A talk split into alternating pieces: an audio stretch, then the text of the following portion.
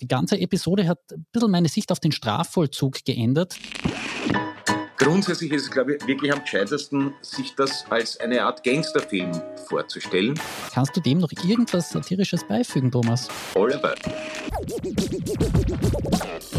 Never gonna give you up, never gonna let you down. Wunderschöner Popmusikmoment. Alter, du hast das T-Shirt Markel fuhren. Schockierend, oder? Schon sehr enttäuschend. Das schreit nach einem Applaus. So, das war's. Servus Thomas. Servus Thomas. Und ein herzliches Sehrs bei Maurer und Schick, dem Nachrichtenpodcast der kleinen Zeitung, der Woche für Woche den Versuch unternimmt, die Welt ein bisschen aus einem anderen Blickwinkel zu betrachten.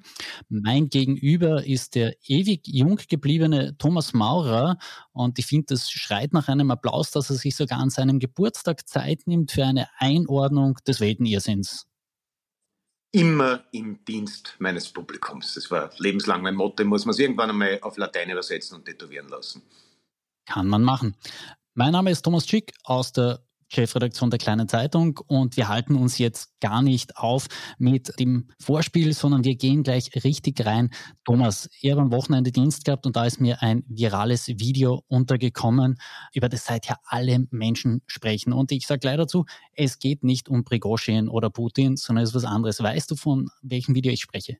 Gehe davon aus, dass du mir es gleich verraten wirst. Ja, es gab das Glastonbury Festival und da gab es einen, ja. ich würde sagen, jetzt schon legendären Moment. Rick Astley hat Highway to Hell gespielt am Schlagzeug, wusste nicht, dass er das kann.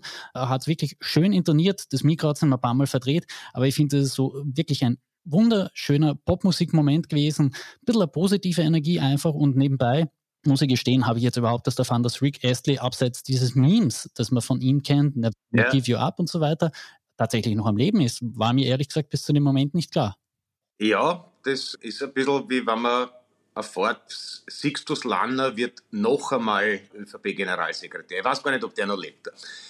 Aber also Rick Astley war regulär als Act am Glastonbury gebucht oder ist er nur als Überraschungsgast gekommen? Nein, nein, Rick Astley war wirklich einer der Headliner am Nachmittag, sagt man, ich glaube dazu, auf einer großen Bühne, 60.000 betrunkene Briten, die ihm dazu ja, ja. Ja, ist erstaunlich, weil Glastonbury eigentlich eine verhältnismäßig elitäre Act-Auswahl hat und Rick Astley ja doch eben praktisch nur über ein anderes viral gegangenes Meme irgendwie übergeblieben ist. Wer es nicht kennt, wir haben ja, wir müssen natürlich inklusiv sein und auch für die Festnetztelefongeneration vielleicht Fußnoten einstreuen. Es gibt das Rickrolling, also irgendwelche Freunde oder Trotteln, die man halt kennt, schicken dir einen Link mit dem Hinweis sensationell oder super interessant oder gefällt dir sicher und dann kommst du auf einen kleinen Ausschnitt von Never gonna give you up, never gonna let you down und dann ärgerst du ihn. Und das ist Rick Rolling. Und Rick Rolling hat, glaube ich, dem Herrn Astley ein schönes Alterspensionseinkommen eingebracht. Aber offensichtlich dürfte der zumindest von mir unbemerkt weiter Musik gemacht haben, sonst wäre er nicht am Glastonbury gewesen. Aber ich, ich meine, man muss das noch recherchieren, wir wollen ja da journalistisch seriös sein. Vielleicht ist er ja wirklich beim anderen Act einfach dazugekommen, ist überraschend. Na, bist du, okay, du sagst, er, ist, er war gebucht. Er war Gut, gebucht, ich nehme, Big, big number. Zweite große Nummer bei Glastonbury war Elton John. Er hat sein letztes Konzert gegeben. Möchte ja. fast sagen, ist so etwas wie eine gute Nachricht, ohne dem Mann jetzt was Schlechtes nachsagen zu wollen. Aber irgendwie, es ringt mir ein wenig Respekt aber dass er es gerade noch schafft, mit einem letzten Rest an Würde von der Bühne zu gehen. Wenn er es dann jetzt dabei belastet, aber man kennt das auch aus dem Sport, vor allem im Boxen war ganz oft, dass Leute souverän gesagt haben, so, das war's. Und ein paar Jahre später haben sie sich dann doch einfach Watschen geholt von Leuten, die zwei Klassen unter ihrer Glanzzeit waren, weil sie nicht glauben wollten, dass aus ist. Mal schauen, ob sich Elton John dran hält. Also ich kann mich erinnern, ich war mit 16, glaube ich, am letzten Tradiwabel-Konzert und danach kamen noch etwa 100 letzte Tradiwabel-Konzerte.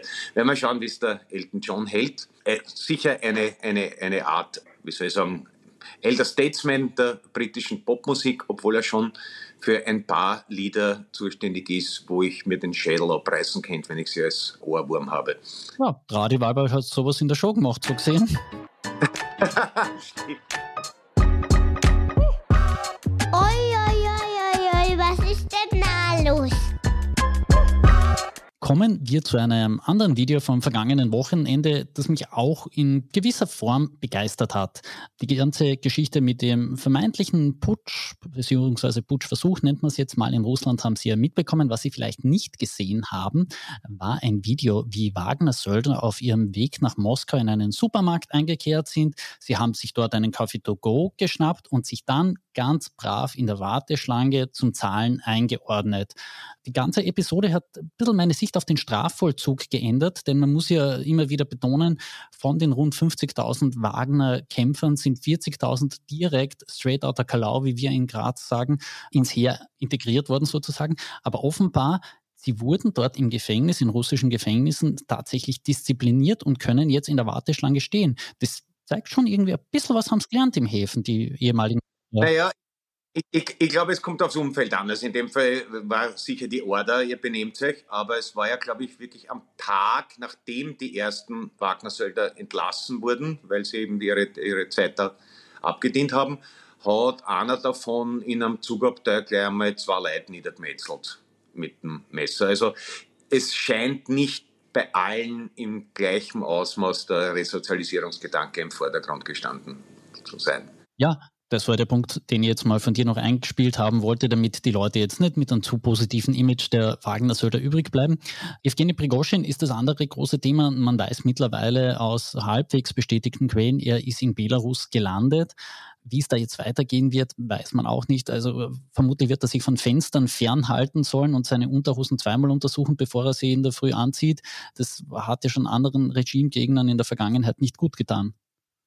Ja, das ist äh, grundsätzlich sicher vernünftig. Aber es ist ja nach wie vor die ganze Geschichte so, dass egal welche Lesart man sich durchdenkt, irgendwo ist immer ein End, wo man sich denkt, na, das kann sich eigentlich nicht ausgehen. Ne? Also gegen die teilweise ventilierte Version, das war alles abgekartet, um die Wagner-Leute nach Belarus zu bringen, spricht der doch verheerende Imageverlust des Herrn Putin. Also ich glaube nicht, dass der das absichtlich gemacht hat. Grundsätzlich ist es, glaube ich, wirklich am gescheitesten, sich das als eine Art Gangsterfilm vorzustellen, weil diese Leute ja alle aus der Leningrader Mafia kommen, beziehungsweise war also der, der Putin von der KGB-Seite.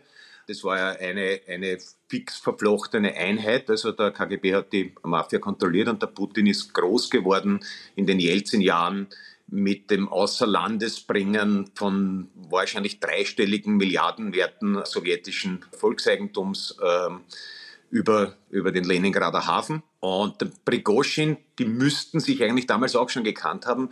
Das war soweit ich weiß. Also ich habe dieses von der, äh, ich habe es jetzt nicht gefunden. Ich wollte nochmal nachschauen. Die Catherine Belton hat dieses äh, ausgezeichnete Buch Putins Netz geschrieben, wer es genauer wissen will, wo auch Österreich immer wieder mal eine prominente Rolle spielt. Und an sich war der, der Herr Prigoschin ein, wie man in Wien sagt, ein Bugel vom Herrn äh, Arkadi Rothberg. Äh, das ist der, der so großzügig dieses großzügige Wochenendhaus vom Herrn Putin am Schwarzen Meer errichtet hat und dem auch, glaube ich, die Kitzbühler Immobilie, wo Putin Derndl drinnen wohnt, finanziert genau, hat. Darüber haben wir in der letzten Woche gesprochen, für jene, die sich das nochmal nachhören wollen.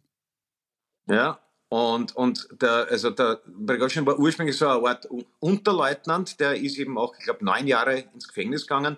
Was man sich auch wie im Gangsterfilm vorstellen muss, irgendwas ist dann doch aufgegangen, man hat nicht den gesamten Polizeiapparat unter Kontrolle, einer muss einsitzen, dann sagen sie, das bist du, die neun Jahre birgst aber, wir schauen dafür, dass, der, dass sie im Häfen einigermaßen komfortabel ist. Und danach schauen wir auf die. Und danach wurde auf ihn geschaut. Und er ist eben auch Milliardär geworden, zuerst mit Catering und dann mit eben dieser Söldnertruppe.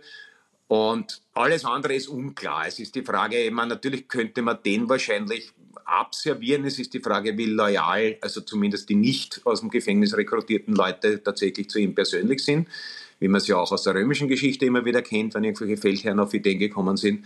Und vor allem ist dieser Söldnereinsatz in Afrika ja ein Milliardengeschäft.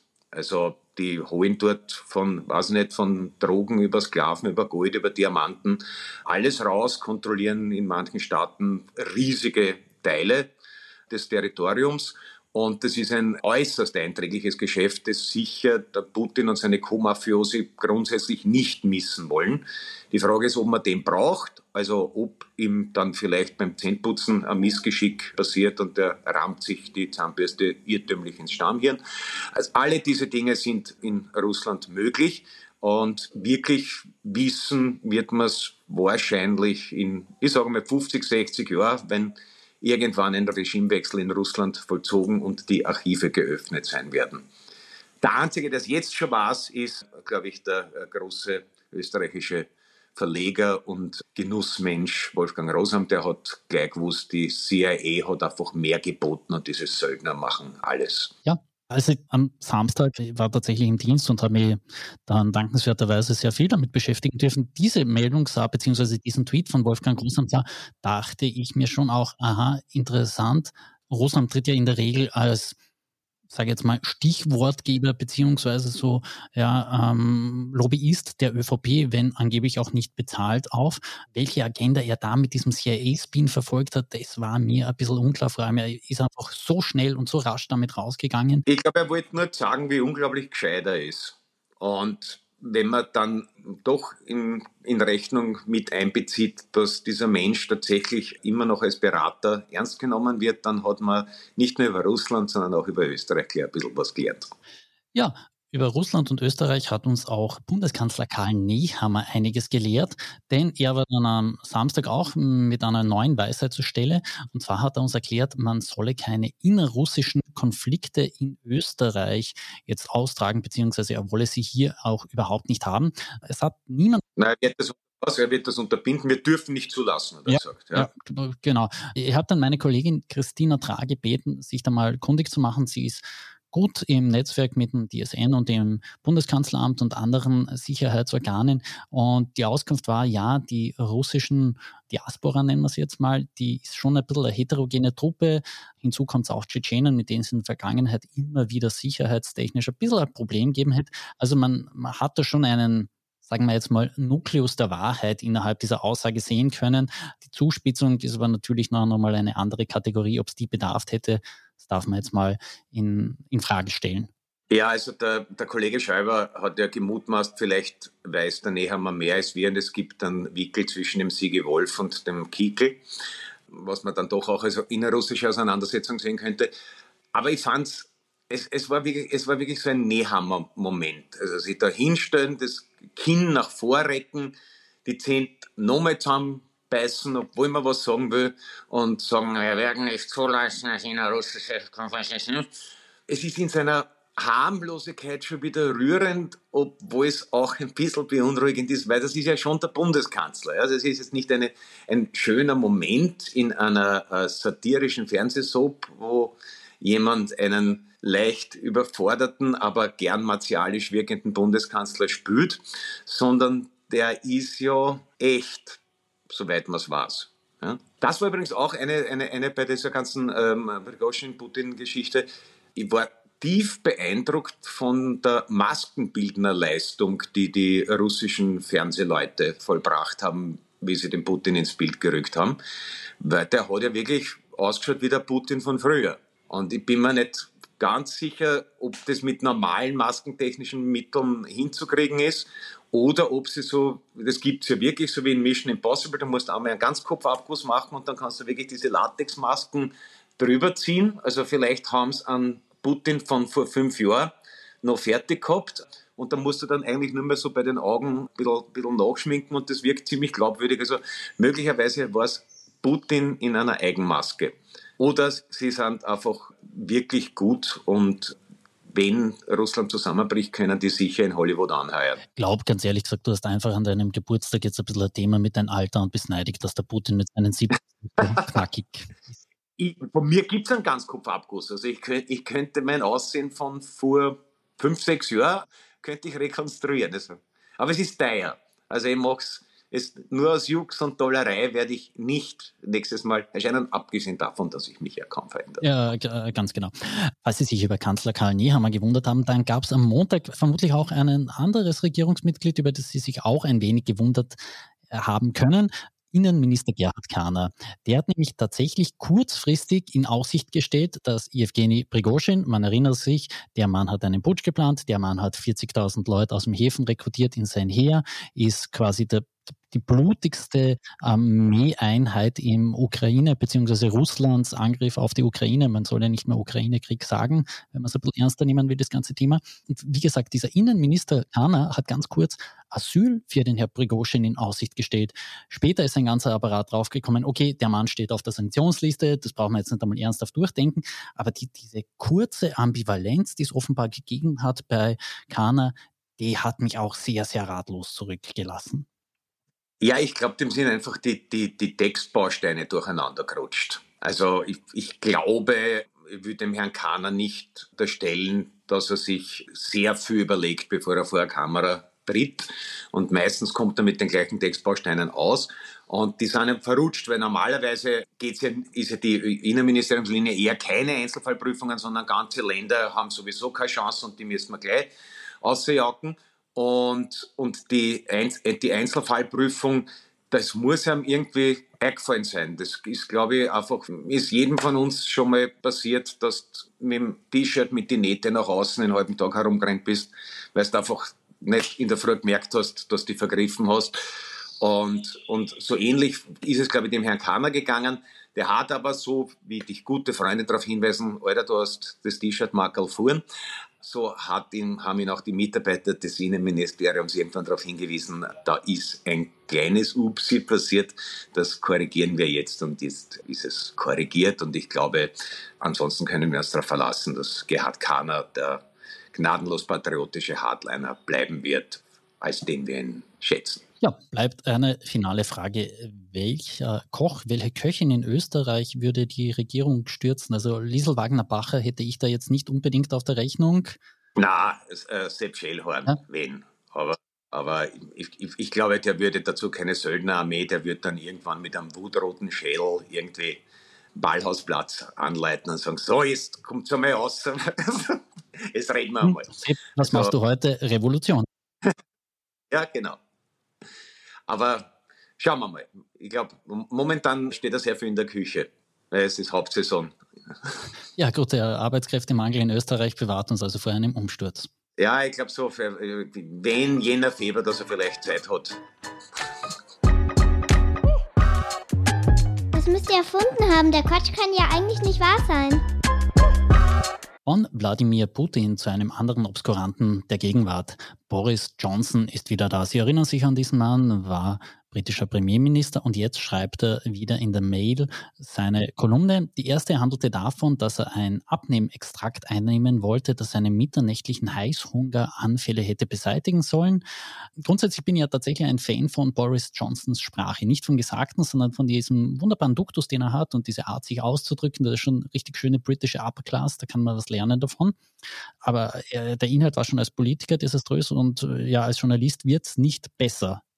Ja, ich meine, er hat ja eine journalistische Vergangenheit. Also erstens interessiert mich, hat er das Produkt genannt, gesagt, was es kostet und wo man es kriegt und wie gut es ist? Und, beziehungsweise du hast gesagt, er, er wollte es einnehmen, ist er an der Einnahme gescheitert? Oder ich habe es leider nicht gelesen. Es, es, hat bei ihm einfach nicht funktioniert, seht ihr. Also er hat es eingenommen, ja. aber, aber, aber, aber der Hunger war stärker, verstehe. Also, naja, dann hat, haben vielleicht die Produzenten es abnehmen Produkts ihm kein Angebot gemacht, das er nicht ausschlagen kann. Also, oder, oder er hat einen zweiten Artikel in der Schublade gehabt mit einem anderen Abnehmprodukt, weil das hat er ja beim Brexit auch so gemacht, das weiß man verbürgt. Er hat zwei große Parlamentsreden geschrieben, eine pro Brexit und eine Anti-Brexit und hat dann mehr oder weniger sich in der Früh für das entschieden, wo er gedacht hat, das macht mehr Wirbel.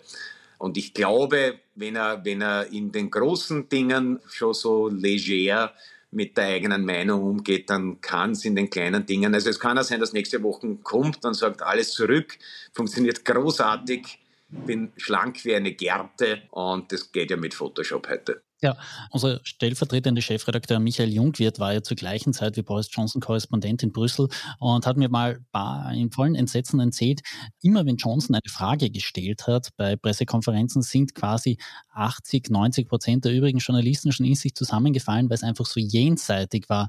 Also falls Sie jetzt auch mal irgendwie in sich zusammenfallen wollen, googeln Sie einfach Boris Johnson, die neue Kolumne. Es ist, ja, das Versprechen, das er damals abgegeben hat, hält noch immer. Ja, also vielleicht wäre die beste Lösung gewesen, ihn damals, wie er in London auf der Seilbahn stecken geblieben ist, einfach durchzulassen, RME zu versorgen, im Winter vielleicht eine kleine heizbare Kabine, um ihn zu errichten. Aber an sich, ich finde, diese Bilder im, im feinen Maßanzug eingeklemmt in den Sicherheitsgurten mit einem lächerlichen Helm auf in einer stecken gebliebenen Seilbahngondel, das ist der ganze Johnson. Besser ist dann nicht mehr geworden.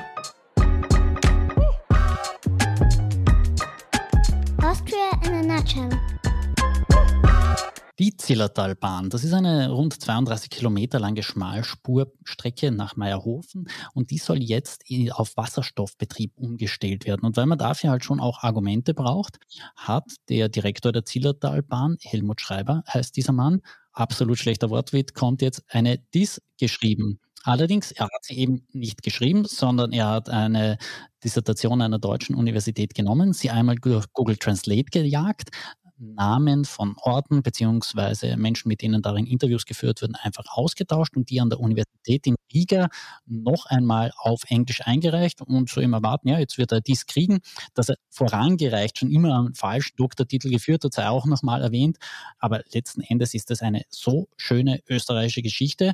Und um sie noch einmal zu toppen, Aufsichtsratschef dieser Zillertalbahn ist Franz Hörl, den Sie auch alle kennen, Tiroler Liftkaiser, hinlänglich bekannt seit der Corona-Pandemie als Vertreter des, würde man jetzt mal sagen, rustikalen Tourismus.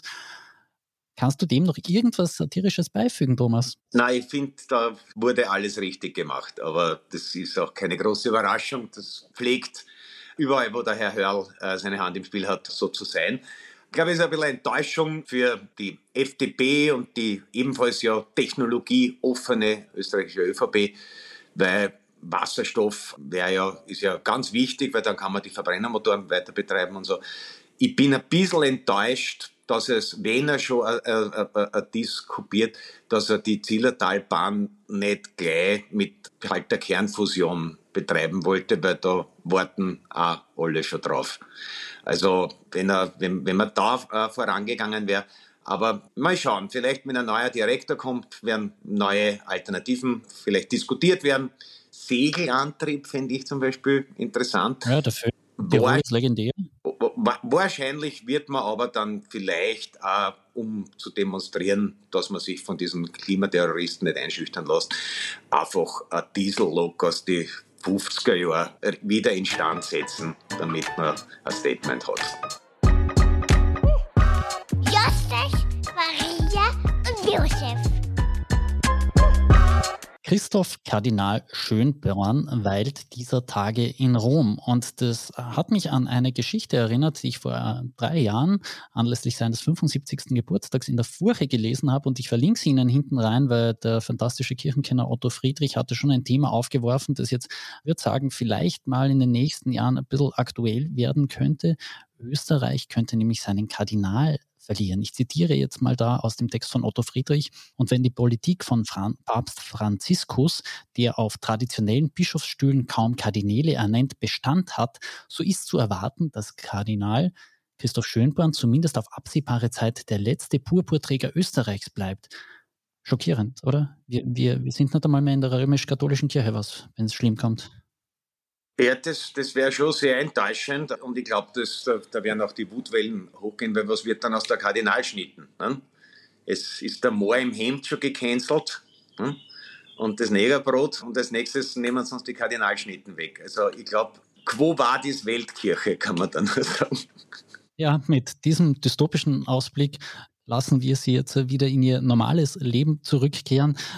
Wir hoffen, dass Ihnen die Nachrichten jetzt so ein bisschen leichter verständlich gemacht worden sind. Wenn Sie es dennoch in der harten Kost haben wollen, www.kleinezeitung.at. Dort gibt es einiges Vertiefendes nachzulesen und natürlich die spannendsten Links in den Shownotes und auch das Video von Rick Astley. Ich verlinke es rein, weil es einfach gesehen werden muss. Highway to Hell, ein, ein Klassiker.